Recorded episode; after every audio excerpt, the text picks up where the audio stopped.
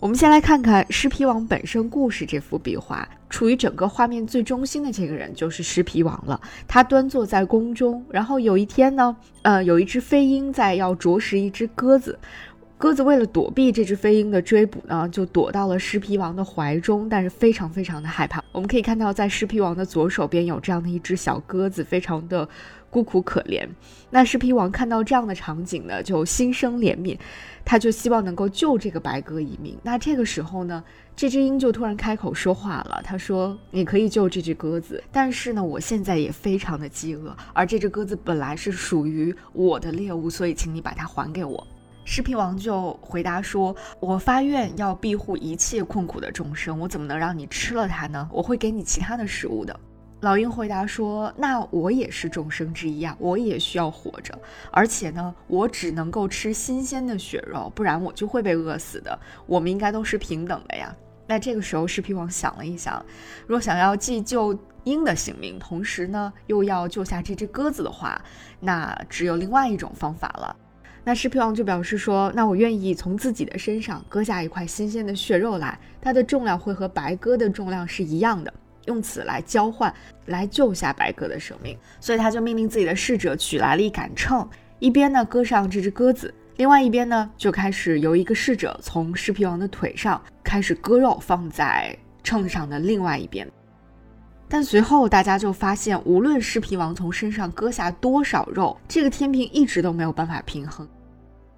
这个时候，狮皮王突然就明白了，就领悟了。他说：“那既然我割多少肉都没有办法去平衡的话，那我就以自己的整个肉身来和你进行交换吧。”所以他就把整个身体都放在了秤上。这个时候，这个秤终于平衡了，然后整个大地开始震动。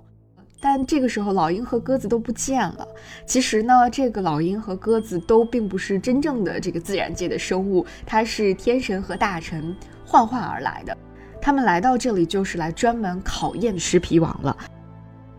我想在这样的一个故事，包括你眼前看到的这个壁画上，你都能够感受到的。嗯，并不是我们后来所熟悉的，或者我们在今天走进很多佛教寺院的时候感受到的那种啊岁月静好那样的一种图景，它反而是可以说是极端的悲怆的、壮烈的，甚至是很惨烈的这样的一些故事。